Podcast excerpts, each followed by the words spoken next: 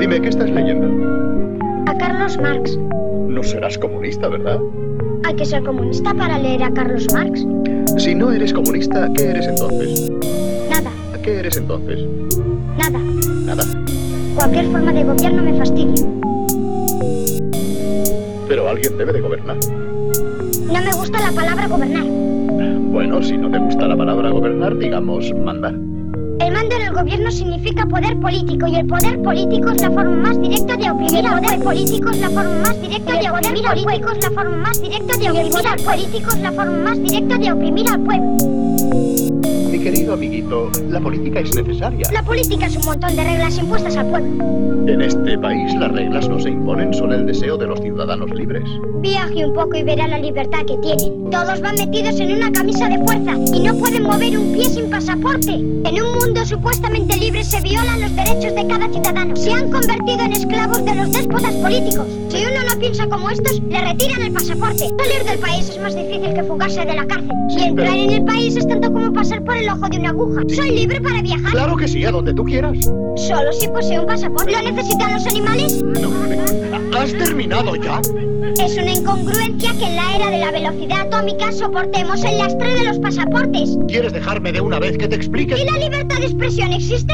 Hoy todo está en manos de los monopolios. De acuerdo.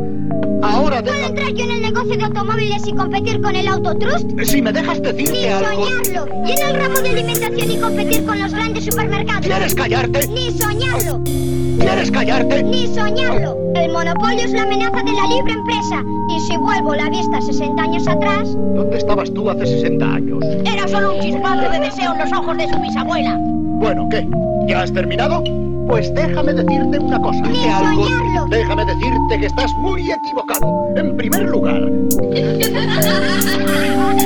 me ha olvidado lo que quería decir. Y la bomba atómica.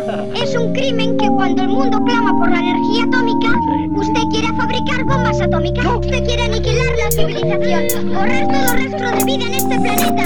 Aún cree que vive en el siglo XIX. Celo de su clase cree que la bomba puede resolver sus problemas. Escúchame, mocoso. El hombre tiene hoy exceso de poder. El imperio romano se derrumbó con el asesinato de César. ¿Y por qué? Por causa del exceso de poder. El feudalismo se esfumó con la revolución francesa. ¿Por qué? Yo- Por causa del exceso de poder. Y hoy el mundo entero estallará en mil pedazos. ¿Por qué? Por causa del exceso de poder. El monopolio del poder es una amenaza para la libertad. Degrada y hace víctima al individuo. ¿Y dónde está el individuo? No lo sé, te lo juro. se haya sumido en el terror porque se le enseñó a odiar en vez de enseñarle a amar. Si queremos que la civilización sobreviva, hay que combatir el poder hasta lograr restablecer